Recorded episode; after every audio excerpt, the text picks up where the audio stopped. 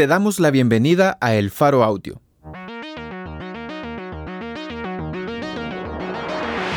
Ahora puedes escuchar nuestros reportajes en el momento que más te convenga.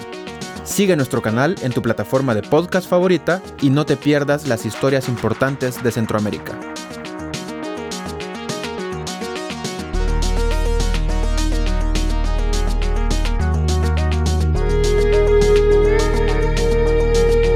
Hoy es 10 de noviembre, 2022.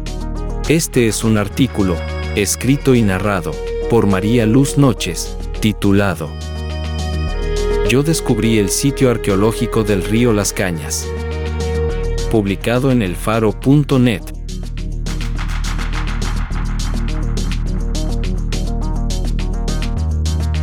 El 6 de septiembre de 2022, Miguel Ángel Sales dejó de sentirse ordinario por un evento fortuito pero trascendental.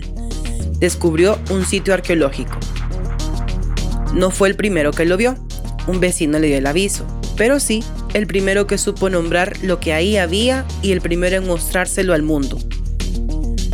El descubrimiento lanzó a este profesor de secundaria la fama, efímera, como todo lo que se vuelve viral en redes sociales primero en TikTok y luego en radio y televisión. El descubrimiento que hizo es tan importante que hasta lo contactó un arqueólogo que estudia su doctorado en la Universidad de Yale para confirmárselo. Sus videos y acceso privilegiado a la zona lo convirtieron en guía de periodistas de medio de comunicación y ha sido reconocido oficialmente por los diputados de Nuevas Ideas, a quienes presume de haber estrechado la mano. Para él es un punto de honor que su nombre quede registrado y haberse convertido en los últimos dos meses en una persona de cierta relevancia pública, gracias al descubrimiento.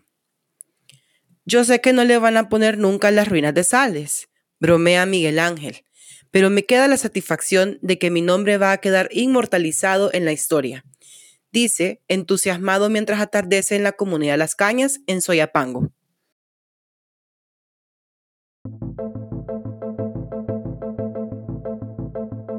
Miguel Ángel tiene 35 años y ha trabajado como profesor de lenguaje y sociales en los últimos 10. Se inscribió en la Universidad del Salvador en 2009 a cursar el profesorado de lenguaje y literatura. Cuenta que para poder pagarla trabajaba a medio tiempo paleando arena que vendía los camiones.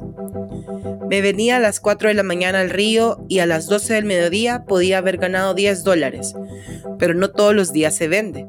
Entonces, la situación económica no me permitió seguir estudiando, recuerda. Miguel Ángel tuvo que frenar sus estudios por tres años y en 2012 los retomó. Fue así como inició sus prácticas que lo llevaron a impartir clases en el Inframen, Instituto Nacional al que asisten jóvenes en riesgo de violencia pandilleril. A partir de entonces, su trabajo en las aulas se mantuvo perenne, hasta la llegada de la pandemia en marzo de 2020, cuando tuvo que acomodar su manera de dar clases a la virtualidad. Ser docente en El Salvador no equivale a tener un buen salario, y la pandemia por COVID-19 evidenció la precariedad en la que viven algunos docentes. Yo di lástima como profesor acá en el 2020, explica. El internet residencial no servía y para dar clases Miguel Ángel tuvo que gastar extra en recargas para hacerlo desde su celular. Durante los meses más álgidos de la pandemia, agrega, el director de su antiguo centro escolar les comunicó que solo podía depositarles 50 dólares de su salario. Fue entonces que Miguel Ángel decidió empezar a hablarle a la cámara sin interlocutores directos. Grababa sus clases y dejaba guías a sus estudiantes. El 6 de septiembre, su rutina de profesor se rompió un vecino me vino a avisar que la lluvia había lavado la parte de atrás del río y habían quedado al descubierto unas estructuras, recuerda. Eso, que él llama estructuras, son unos montículos que sirvieron de base a lo que en algún momento fueron casas de los habitantes de la zona, entre los años 400 y 600 después de Cristo. Me avisó a mí porque sabe que soy curioso del tema y porque conoce mi trayectoria como maestro Explica para contextualizar cómo terminó siendo él el descubridor del sitio arqueológico. Ante el aviso, El primer instinto de Miguel Ángel fue armar excursión familiar y caminó con sus primos, su hija y sus dos perros hacia el lugar del descubrimiento.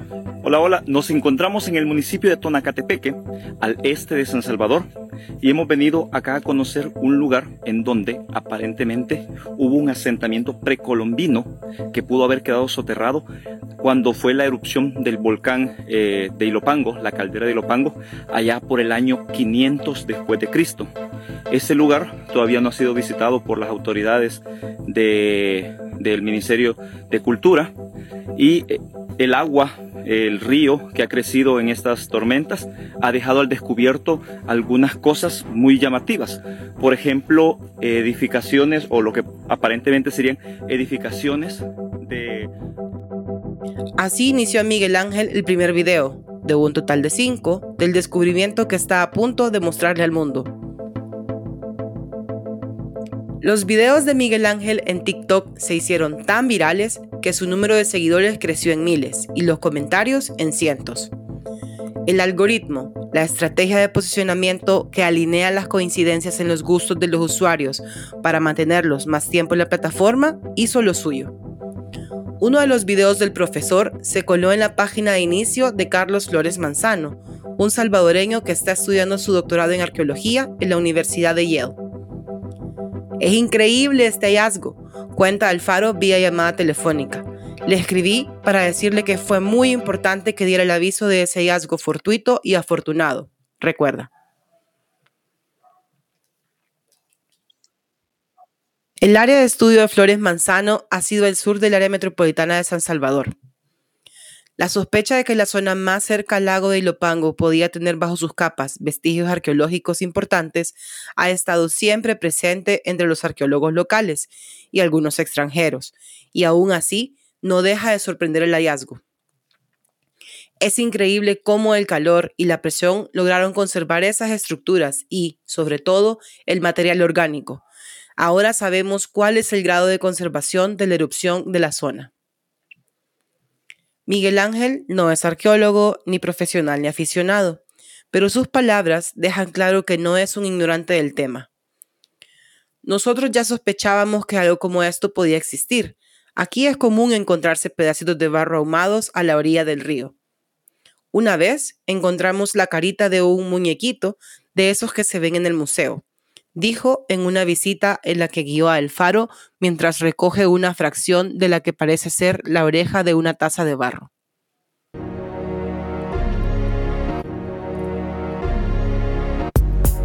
Las sospechas de Miguel Ángel estaban basadas en algo más que los trozos de barro regados que ha coleccionado a lo largo de los años. Viviendo tan cerca del lago Ilopango, siempre me ha llamado mucho la atención el tema, cuenta. Esa curiosidad lo llevó hasta un documental del Smithsonian Channel producido por Robert Doe y Paul Amaroli, en el que se narra la erupción del volcán de Ilopango a partir de la historia de una familia que habita los alrededores y que huye de la explosión. El documental nutrió la curiosidad de Miguel Ángel y lo hizo navegar entre una serie de artículos que, sumado al material de sus clases, construyeron el bagaje de conocimientos que le permitieron hablar sobre el descubrimiento de manera natural, sin forzar ninguna pose intelectual. El Pacún es el primer sitio arqueológico que se encuentra debajo del Ilopango, con estructuras y con un contexto bien definido. No existe registrado otro sitio arqueológico de esa época cerca del volcán. Sí hay otros asentamientos mesoamericanos, pero que pertenecen a otros periodos posteriores a la erupción del Ilopango, explica Hugo Díaz, arqueólogo independiente y ex jefe de arqueología del Ministerio de Cultura. Sin parafernalias ni otro instrumento más que su celular, Miguel Ángel abrió una nueva página para la historia de este país. Una vez que Miguel Ángel terminó su scouting y recogió la información necesaria en fotos y videos, regresó a su casa a dar el aviso oficial a las autoridades. Hizo un correo electrónico en el que detalló lo que vio y adjuntó cinco fotos y capturas de otras. No pude mandar videos porque son demasiado pesados y no me iban a alcanzar los datos para mandarlos, cuenta. No sabía si me iban a responder siquiera, pero yo cumplí con mi deber. Una hora después, Oscar Camacho, jefe del Departamento de Arqueología, respondió el correo de Miguel Ángel y le preguntó cuándo podía llegar un equipo de arqueólogos al lugar para que él los acompañara. Miguel Ángel le dijo que él podía recibirlos ese mismo día, pero al explicar las características del lugar, Camacho le dijo que por el tipo de zona necesitaban un vehículo de doble tracción que los arqueólogos no tienen a su disposición. La falta de transporte es uno de los principales problemas que ha enfrentado esta dependencia desde siempre y en ocasiones los arqueólogos han usado sus vehículos para hacer trabajo de campo.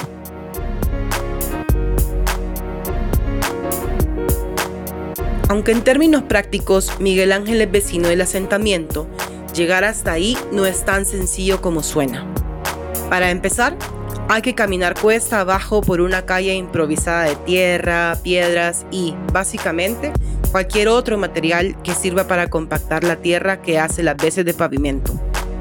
Llamarle calle a ese camino es premiar el desinterés de las autoridades por la comunidad que se instaló ahí desde mediados de los 80.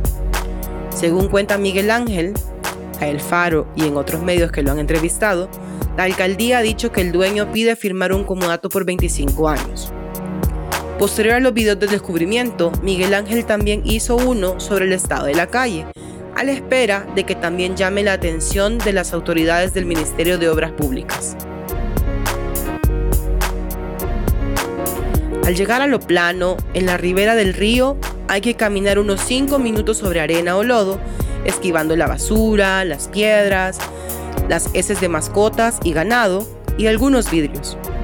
Una vez en la orilla, uno se remanga el pantalón y se descalza para cruzar la corriente de agua que fluye de oeste a este y que cuando no llueve alcanza un caudal de un diámetro de 5 metros aproximadamente.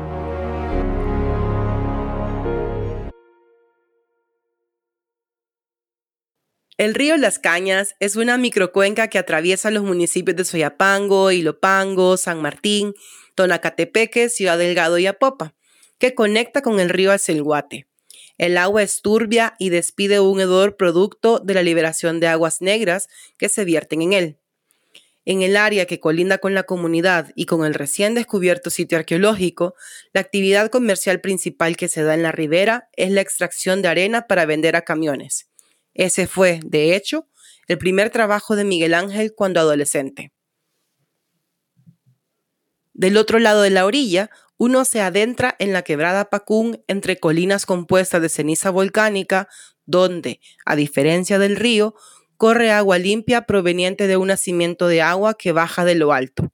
Esa fuente de agua pura ha permitido cosechar maíz y frijoles, el pastaje de ganado y hasta el desarrollo de un ramo de renacuajos que nadan en uno de los hilos de agua que vienen de la colina. La visita de los arqueólogos del ministerio se concretó finalmente el jueves 8 de septiembre por la mañana. Miguel Ángel se ausentó ese día del aula para servir de guía a Manuel Guerra y Shone Shibata quienes llegaron a identificar la zona y a analizar los vestigios para corroborar técnicamente el descubrimiento de Miguel Ángel. Estuvimos toda la mañana aquí, hasta como la una, pero al nomás llegar ellos coincidieron en que se trataba de un asentamiento precolombino, recuerda. Ahora el sitio está custodiado por dos puestos de seguridad, uno del Cuerpo de Agentes Metropolitanos de Tonacatepeque y otro de la Policía Nacional Civil. Pero eso pasó hasta el 23 de septiembre, 10 días después de que el Ministerio de Cultura emitiera la declaratoria de sitio de interés cultural.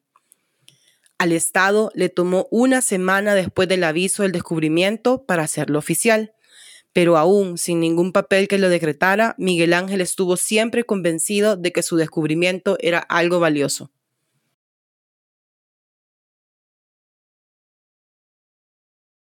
El Faro habló con distintas fuentes especializadas para corroborar lo descrito por Miguel Ángel, pero no se pudo obtener ningún tipo de declaración de parte de las fuentes oficiales.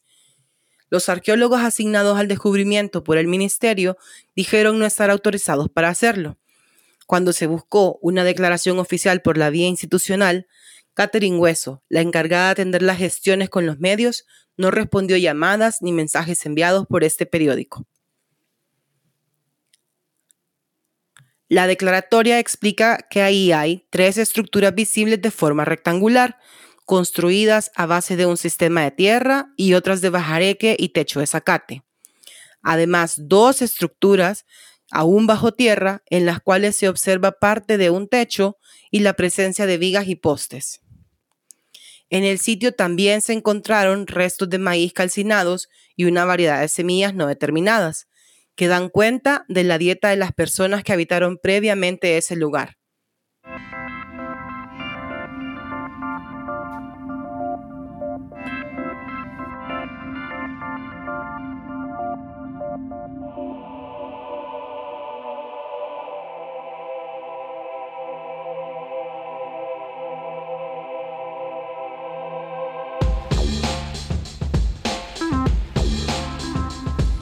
Según la Ley Especial de Protección al Patrimonio Cultural del Salvador y su reglamento, la emisión de esta resolución, además de legitimar el descubrimiento, daba luz verde para que el Ministerio emitiera medidas de protección al sitio en conjunto con la municipalidad.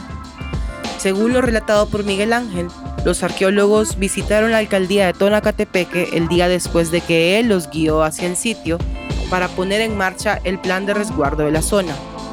Ninguna institución de seguridad pública se hizo presente sino hasta el 23 de septiembre, luego de que Miguel Ángel notificara del intento de hurto. Apenas dos días antes, la Asamblea Legislativa había aprobado la declaratoria de Zona de Interés Cultural y en su intervención, la diputada Sueci Callejas, quien promovió el decreto, hacía un llamado a que se respetara la zona pidió a los interesados y curiosos abstenerse de visitar el lugar por ser un área propensa a los deslaves y advirtió que cualquiera que hiciera daño o extrajera material arqueológico del lugar estaría cometiendo un delito. La prevención cayó en saco roto. Uno de los señores que pasta su ganado en la zona me mandó un mensaje diciendo que, cuando pasó por ahí, vio rastros de destrucción en el sitio, recuerda Miguel Ángel. Él se apresuró a cruzar el río para verificar que todo estuviera bien y, cuando llegó, se encontró con una bolsa negra llena de pedazos de cerámica despedazadas, partes desenterradas de las estructuras y tierra volcada sobre los rastros de maíz calcinado. Miguel Ángel empezó a grabar lo que encontró y sentenció. No sé quién hizo esto. No sé con qué, con qué intención lo hicieron.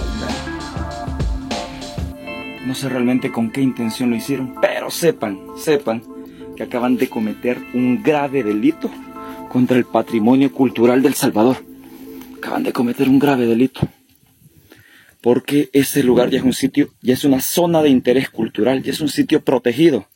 No es cualquier cosa, no es como que usted vaya y encuentre tirados mangos debajo de un palo. No, acá es una zona protegida por una ley, por una ley que ha sido establecida por la Asamblea Legislativa. Entonces acá se acaba de cometer un grave delito eh, contra este patrimonio, contra este lugar. Es increíble, no sé qué piensa que tiene la gente, esta gente que acaba de, de venir a hacer esto, no sé realmente qué tiene en la cabeza porque esto acaba de ser, esto ha sido hoy, ha sido hoy porque eh, el material está fresco, el material está fresco, y acá está la bolsa, aquí está la bolsa, ve, aquí está todo lo que se querían llevar. Entonces, si no sé qué ha pasado. Cuando se reportó el hecho, la alcaldía de Tonacatepeque, para desvincularse de no haber dado la protección al lugar, dijo a la prensa gráfica que ellos estaban listos para instalar un puesto de vigilancia, pero que la Policía Nacional Civil se los impidió. En la semana anterior al presunto hurto, se realizó un operativo de captura de pandilleros que, se presumía, estaban escondiéndose en la zona. El Ministerio de Cultura condenó el hecho, pero no amplió en detalles. Desde el 6 de septiembre que Miguel Ángel publicitó el descubrimiento en TikTok, se ha convertido en el educador público sobre este. una suerte de juglar cibernético que puso por encima la importancia de lo que había descubierto sobre el costo de comprar internet para su teléfono hasta cuatro veces por semana para subir los videos. Yo no cabía de la emoción, mis redes sociales nunca han sido tan serias. Soy el típico docente que el alumno mira mis estados y mis publicaciones y dice, hey profe, ¿qué es eso que está subiendo? Convertirse en el descubridor del sitio fue la suma de sus aficiones y de estar en el lugar correcto en el momento preciso.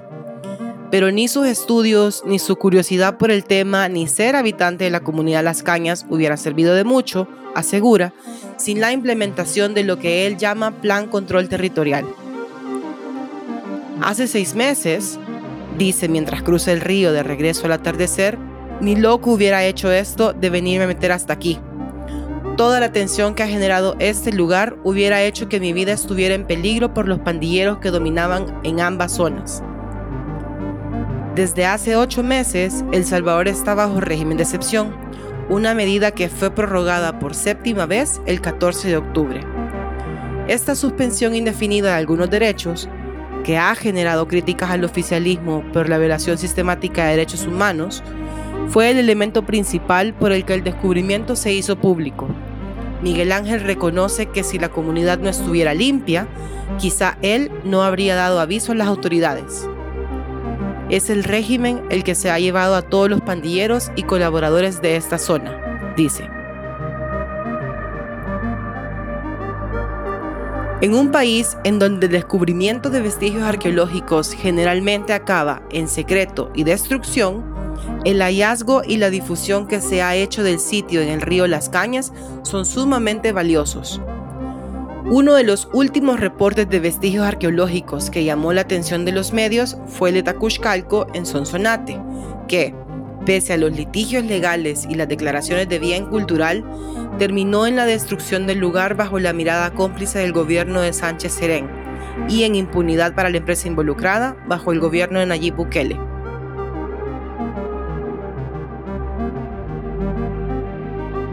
Los arqueólogos salvadoreños han insistido en distintas ocasiones que entre el 80% y el 90% del territorio aún no ha sido excavado y que bajo las cenizas de las erupciones volcánicas aún hay mucho patrimonio arqueológico enterrado. El descubrimiento de Miguel Ángel abona a esa teoría y permitirá estudiar una zona que, por sus características, es comparable únicamente a Joya de Serén, descubierto en 1993 y declarado Patrimonio de la Humanidad por la UNESCO.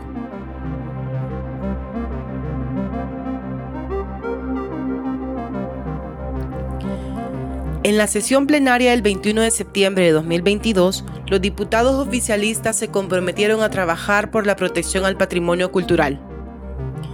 Ha llegado el momento de hacer un plan nacional de rescate del patrimonio que tenemos, dijo la diputada Susi Callejas, quien entre 2019 y 2021 ejerció como ministra de Cultura.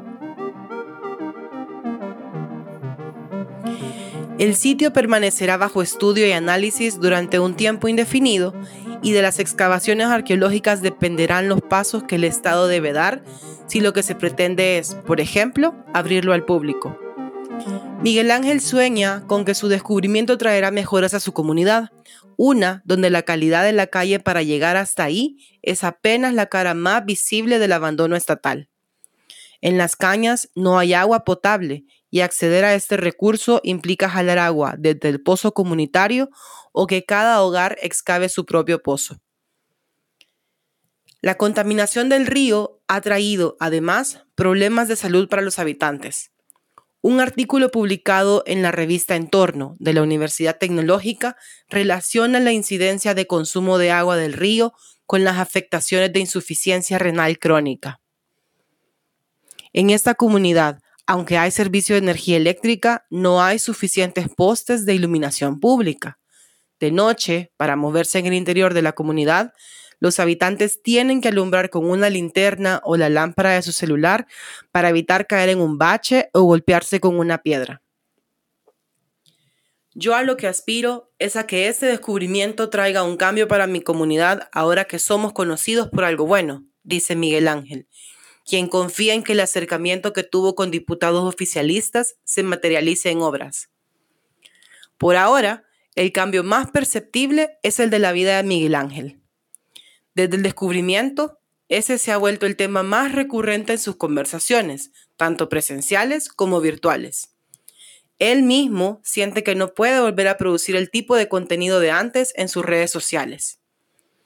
El último video que subí antes del descubrimiento era yo bromeando con que me iba a ser stripper por el alto costo de la vida. Ahora siento que ya no puedo volver a lo de antes. Luego se confiesa, no persigo ningún beneficio personal, pero si me ofrecen dinero, tampoco me voy a negar.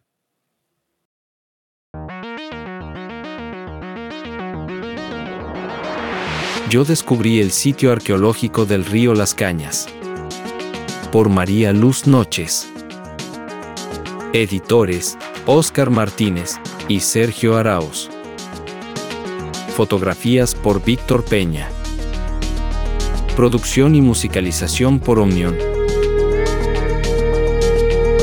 Gracias por escuchar esta historia. Si te parece valioso nuestro trabajo, apóyanos para seguir haciendo periodismo incómodo. Sé parte de nuestra comunidad Excavación Ciudadana desde un dólar a la quincena. Ingresa a apoya.elfaro.net.